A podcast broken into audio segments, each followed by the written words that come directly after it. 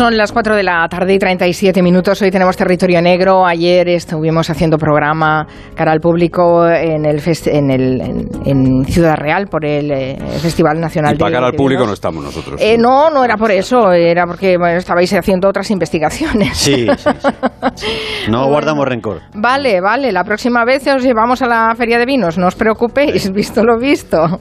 Bueno, eh, en cualquier caso no queríamos perder el territorio negro esta semana y muy amablemente aquí Luis Rendueles y Manu Marlasca, bienvenidos a los dos, han hecho hueco en el miércoles para venir a contarnos una historia que me, me ha parecido alucinante que es un caso bastante reciente. Yo recuerdo haber oído la noticia de, este asesinato, pero después, claro, desapareció de, la, de la, información y gracias a, y gracias a que hoy lo traéis en el territorio negro podemos eh, hilar algunas cosas interesantes. Es el asesinato de una, de una mujer, en su momento cuando se dio la noticia se decía que había sido modelo, mm, era jubilada porque tenía 80 años, eh, y había pasado en, en, Elche, ¿no? y no se sabía mucho más.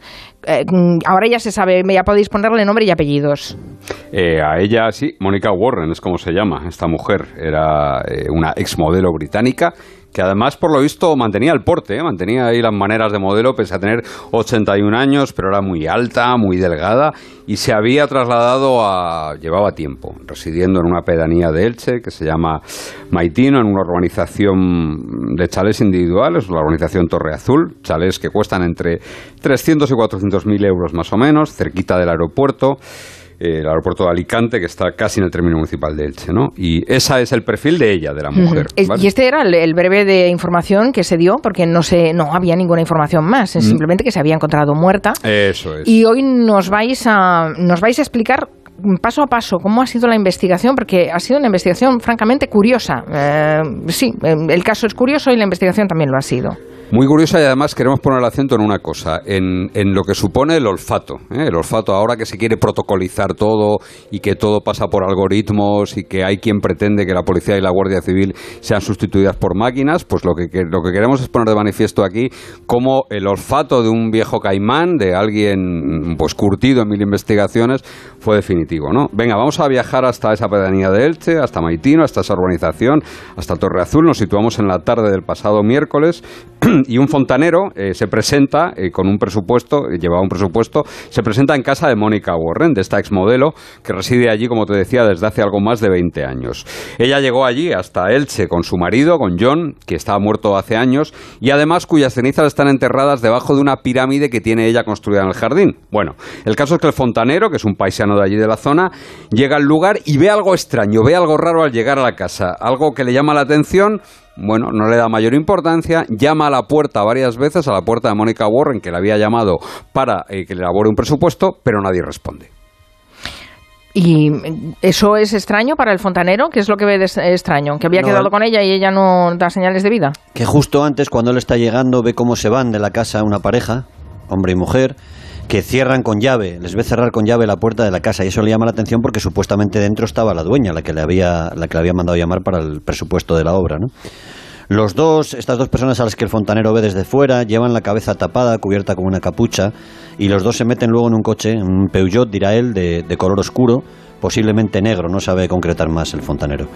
Eh, cuando él llega a la puerta, llama varias veces, nadie contesta, y entonces decide llamar a la policía municipal, a la policía local, que llega a la casa, lo intenta también y acaba teniendo que forzar la puerta. Bueno, en este caso está bien también que el, fontanero em, llame a la policía, porque otro a lo mejor podría haberse ido, ¿no? Al ver que no responde. pero, supongo que lo del coche le debió dar mal rollo, ¿no? esa salida con echando la, llave le, bueno, pues le, le debe provocar cierto desasosiego y es lo que le hace llamar vale. Y entonces ahí empieza la investigación, cuando llega la policía local. Correcto. Empieza la investigación y vamos a llevar a la audiencia a ese escenario y vamos a ir dando con ella los pasos que dio esta investigación.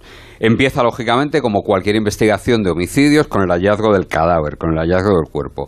De momento, el cuerpo lo que dice, Mónica Warren está muerta eh, cuando llegan ya los servicios de emergencia, ha dejado de respirar hace tiempo. Está muerta y tiene tres impactos de bala, tres disparos. El cadáver está semioculto debajo de una cama, como si alguien precipitadamente hubiese querido esconderlo de esta manera tan, tan rudimentaria, ¿eh? lo meten debajo de la cama. Y en el escenario hay evidencias, hay rastros de que el cadáver ha sido arrastrado. No hay mucha sangre, ¿por qué? Porque las heridas que ha dejado, eh, que ha dejado esas, esos balazos son pequeñitas, no hay demasiada sangre, pero sí la suficiente para constatar que ese cuerpo ha sido arrastrado.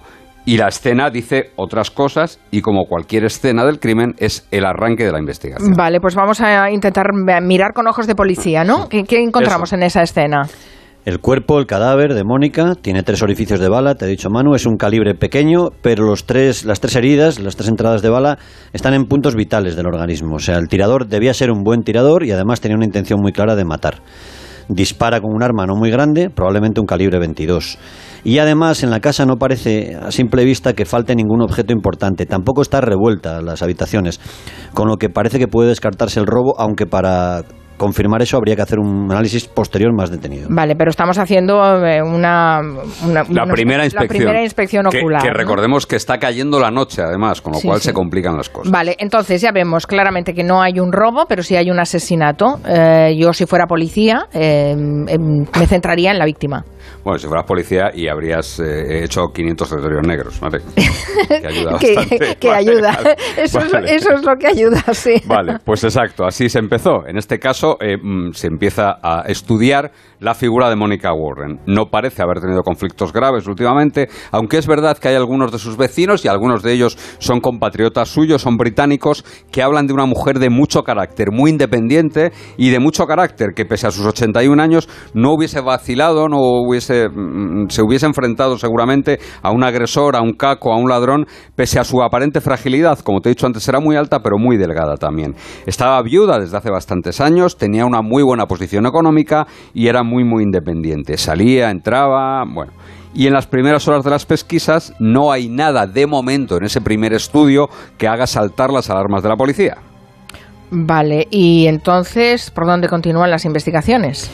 Bueno, después de mirar a la víctima, miramos a la última persona que acudió a su casa, ¿no? El fontanero, ese fontanero que avisa. El fontanero, vale. A la policía no le acaba de encajar del todo la historia que cuenta el fontanero dos personas que salen de la casa, a las que él ve cerrar con llave la puerta, pero luego no es capaz de decir el modelo del coche en el que se van, tampoco el color, solo habla de un Peugeot de color oscuro.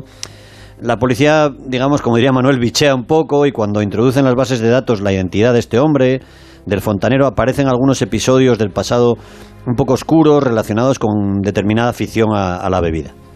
Mm.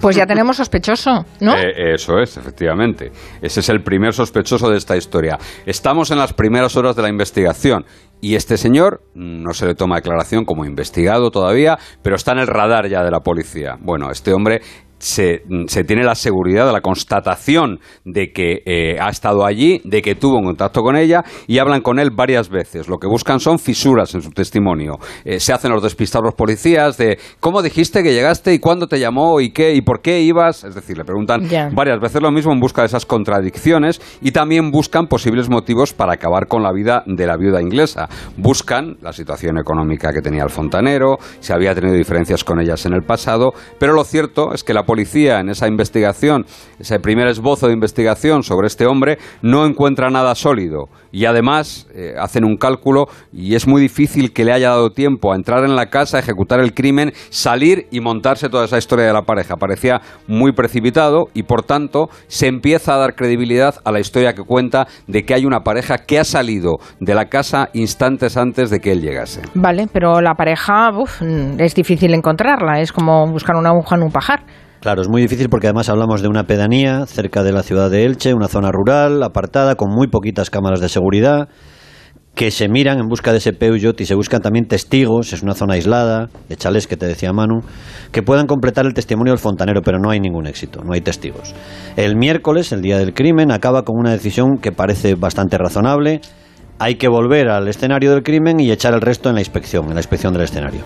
Quien haya matado a la mujer ha tenido que dejar algún rastro de alguna clase, y la inspección, te decía Manu antes, se estaba haciendo de noche en no demasiado buenas condiciones. Con mucha lluvia además. Eh, por tanto, lo que se decide es llamar al equipo central de inspecciones oculares de la Comisaría General de Policía Científica. ¿Hay un equipo de inspecciones oculares especializado Tanto en policía como en la Guardia Civil. El, la Guardia Civil se llama ELECIO, el equipo central de inspecciones oculares, y la policía, la Comisaría General de Policía Científica, también tiene gente, lo habréis visto alguna vez, eh, se desplazan en unos camiones muy aparatosos, que ahí tiene incluido el laboratorio, y es como se mueven. Son especialistas en encontrar ya no lo que los ojos no ven, sino lo que casi cualquiera no ve, ellos son capaces, eh, detectan fibras, detectan cualquier rastro de fluido que haya y por eso se les llama, porque parece que esa inspección ocular va a ser muy importante. Estaba lloviendo mucho además, tienen miedo de haber dejado de que algún rastro se haya borrado. Bueno, y lo que empiezan a buscar a la mañana siguiente, el jueves, es huellas, ADN, trazas de tierra, por ejemplo, que hayan podido dejar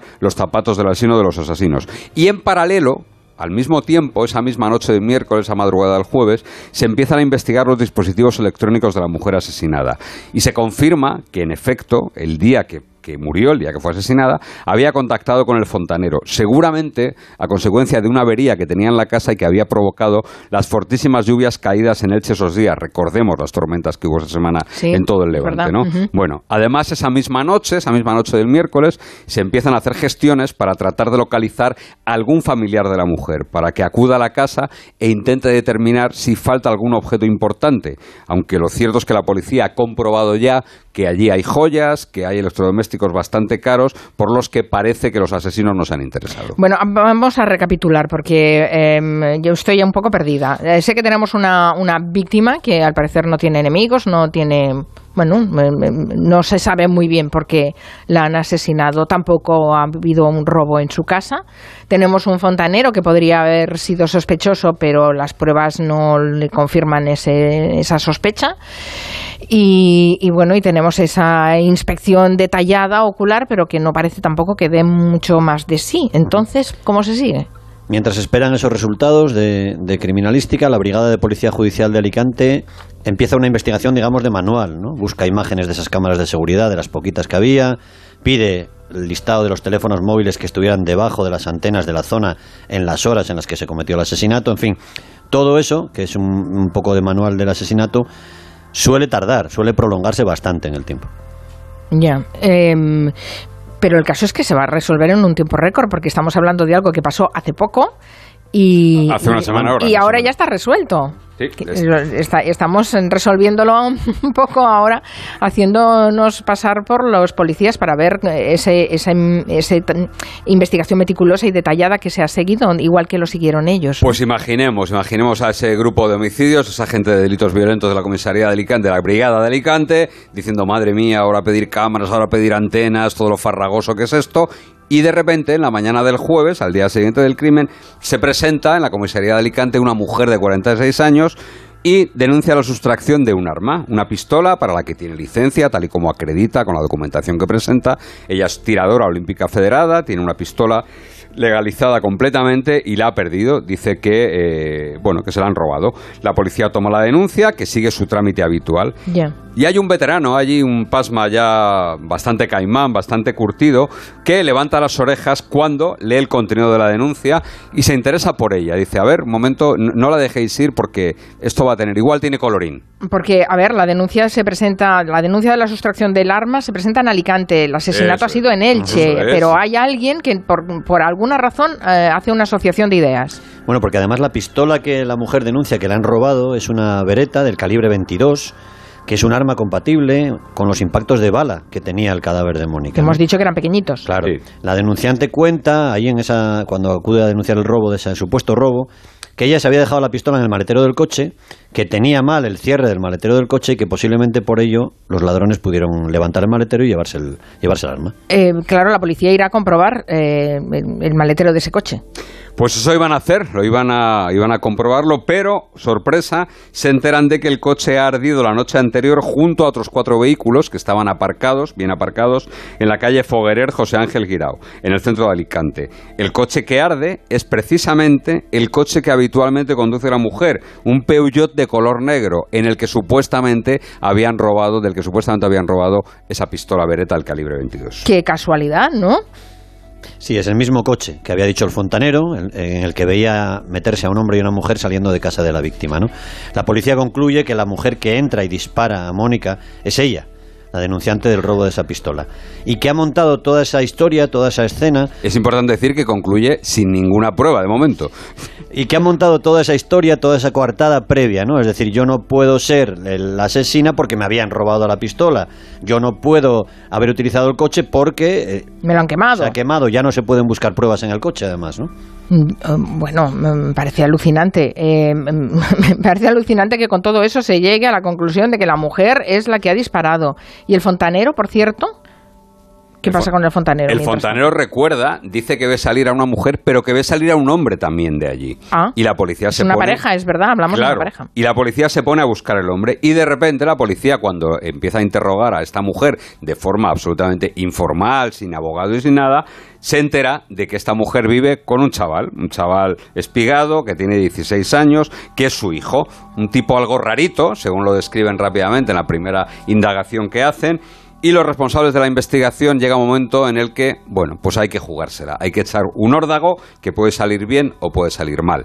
En este caso, el órdago fue ni más ni menos que detenerlos, que creían que tenían materia suficiente ya para detener a los dos. Lo cierto es que materia probatoria no había demasiado, pero había sí que había indicios que se estaban acumulando poco a poco y sobre todo esa extraña denuncia del robo del arma le podría justificar una detención aunque solo fuese por denuncia falsa.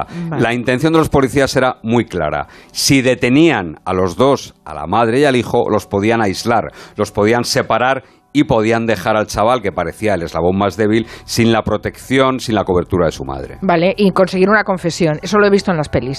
Se hace así, ¿no? Los separan y me empiezan a preguntar. En este caso funcionó. En este caso funcionó. El chaval, 16 años, reacciona según lo que los policías... Eh, querían, ¿no? No paraba de preguntar por la madre, estaba perdido, estaba confuso, estaba muy nervioso y los investigadores ven una mina en él, le van apretando y acaba por derrotarse. ¿no? Cuenta que el día anterior, aquel miércoles, hace una semana, él y su madre fueron a casa de Mónica Warren y que su madre, lo dice así, le pegó tres tiros y que luego él la ayudó a mover el cadáver. ¿Te acuerdas que Manos decía que habían dejado el cadáver bajo la cama? ¿no? Sí, sí, sí. Eso sí, el chaval ya no da más explicaciones sobre el motivo del crimen, ni siquiera si se conocían antes, si su madre conocía a esa mujer antes, nada de nada. Han pasado poco más de 24 horas desde el asesinato y la policía da por resuelto formalmente el, crimen de Mónica Warren. ¿Y la mujer dice, dice algo? No, la mujer algo? va en negativa, como se dice policialmente, va en negativa desde el primer momento, ¿no? No dice absolutamente nada, le cuentan que su hijo ha derrotado, que ya, eh, que, que ya saben lo que ha ocurrido, que ha contado lo que hay, pero ella no dice absolutamente nada y se niega en rotundo a colaborar con la, con la investigación. Mm. Em, pero ¿es suficiente con la declaración del chico? ¿Es una prueba suficiente para, no sé, para de momento, tenerlos? de momento el juez encargado del caso ha mandado a prisión, a la cárcel a ella y a un, y a un centro de internamiento cerrado de menores al chaval, a su hijo. ¿no? Antes de ponerlos a disposición judicial, la policía hizo un registro en la vivienda en la que vivían los dos la avenida del pintor Xavier Soler, en el centro de Alicante, y allí la policía se va a llevar un par de sorpresas que no esperaba. ¿Ah, sí? ¿Qué sorpresas? Bueno, a ver, eh, se llevan varias sorpresas. Eh, lo primero, eh, madre e hijo acumulaban en el piso multitud de objetos, multitud de enseres, hasta el punto de que algunos policías de los que estuvieron allí en esa vivienda se fueron de allí convencidos de que lo que le pasaba a esta mujer es que tenía, entre otras patologías probablemente, un enorme síndrome de Diógenes, ¿no? Un claro síndrome de Diógenes que le hacía acumular todo tipo de, de enseres. Entre las muchas cosas que había en la vivienda que complicaron muchísimo el registro, una vivienda que, por cierto, estaba en una muy buena zona de Alicante, la policía halló distintas armas de softball, estas, estas armas que disparan bolitas de, de, plástico, armas de aire comprimido y una pistola en perfecto estado de funcionamiento de 9 milímetros, ¿no? una pistola de fuego real de 9 milímetros. Eh, ya, ya, hemos dicho que la mujer estaba federada en tiro, ¿eh? o sea, es decir, que tenía licencia para estas armas. Otra sorpresa que se llevan es que la madre y el hijo, pese a que el hijo tenía ya 16 años, dormían juntos y que convivían además con seis gatos, de los que por cierto se hizo cargo una protectora de animales para, para que no les pasase nada a los animales. ¿Y qué se sabe de esta mujer? ¿Qué, qué más se sabe? ¿Quién es exactamente? Tiene 46 años, no tiene trabajo conocido, está separada, se separó hace tiempo del padre, del padre del chaval que es un empresario que le fue bastante bien haciendo negocios con el sector de los recreativos y que le dejó a ella una bastante buena pensión de separación. De hecho, el chaval, el, hijo, estaba matriculado en un colegio privado bastante caro de la ciudad de Alicante y los dos, madre e hijo, tenían un nivel de vida bastante alto. Eso sí, ella era una vecina conflictiva que había tenido últimamente broncas con otros vecinos del mismo edificio en Alicante. Uno de ellos incluso contó que había, que había vendido la casa después de que ella, por un incidente menor, le llegase a amenazar con un cuchillo. Uf, ¿y qué, qué- qué- qué relación hay entre esta eh, vecina con la exmodelo asesinada? Pues eh, llamamos aquí a la colaboración ciudadana y si alguien lo sabe, que se ponga en contacto con los responsables de la comisaría de Alicante. Porque una cosa que tenemos que haber aprendido ya después de más de 600 territorios negros es que muchas veces no hay una explicación a lo ocurrido. Pasa y ya está. Y quizás los que lo pueden explicar lo callan para siempre, ¿no? Y algunos no lo pueden contar. De momento lo cierto es que la policía no tiene, no tiene el nexo, no ha encontrado algo que las una, aunque se está hablando, en algunos medios hemos leído algo de una operación inmobiliaria que todavía no hay nada de eso acreditado, ¿no? No hay nada sólido y no sabemos realmente si alguna vez lo van a encontrar, ¿no? Porque es cierto que ahora, tras haber solucionado el crimen en tiempo récord, que era lo importante, ahora sí que hay todo el tiempo del mundo para encontrar esas razones, para encontrar ese móvil, si es que lo hay, que como digo, a veces o no lo hay o simplemente no lo vamos a averiguar. nunca. Mm, Bueno, parece que ha sido bastante planificado, que no fue un... No, no sé. Bueno, llevaba el arma encima, efectivamente, Claro, eh, luego... fue con el coche, fue organiza el esa coartada. organiza la coartada, no lo sé. Bueno, a ver qué dice ella. A lo mejor en algún momento, ¿cómo es la, es la expresión que habéis Derrota. utilizado? Derrota. ¿eh? A lo mejor derrota en algún momento y dice y dice cuál es el móvil. Por Si es que cierto, el aeropuerto de Alicante está en el Altez, que me ha apuntado un oyente con muy buen criterio. Es cierto, yo he dicho término de Alicante, pero no es el término del Altez. Están en Están todo. en todos Sí, sí, los sí, es una oyentes. cosa. Eh, eh, eh, imagínense, bueno, esto decís que, claro, se ha resuelto en un tiempo récord, eh, que una semana, ¿no?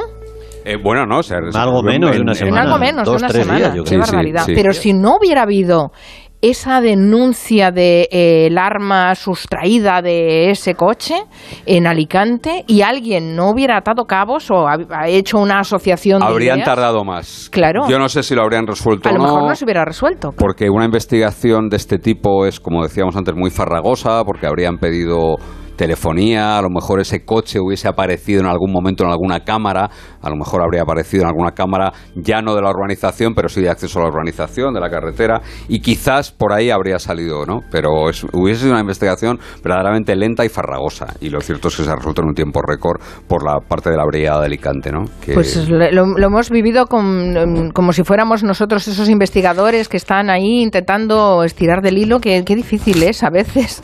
Y después, eh, qué importante es la intuición, ¿no? De- no solo la- El olfato. el olfato y la es. veteranía también, Eso es, eso de es. tener 500 territorios. Bueno, la veteranía para- la veteranía para todos los 500 trabajos. sucesos, efectivamente. Pese a lo que piensan algunos, eso es.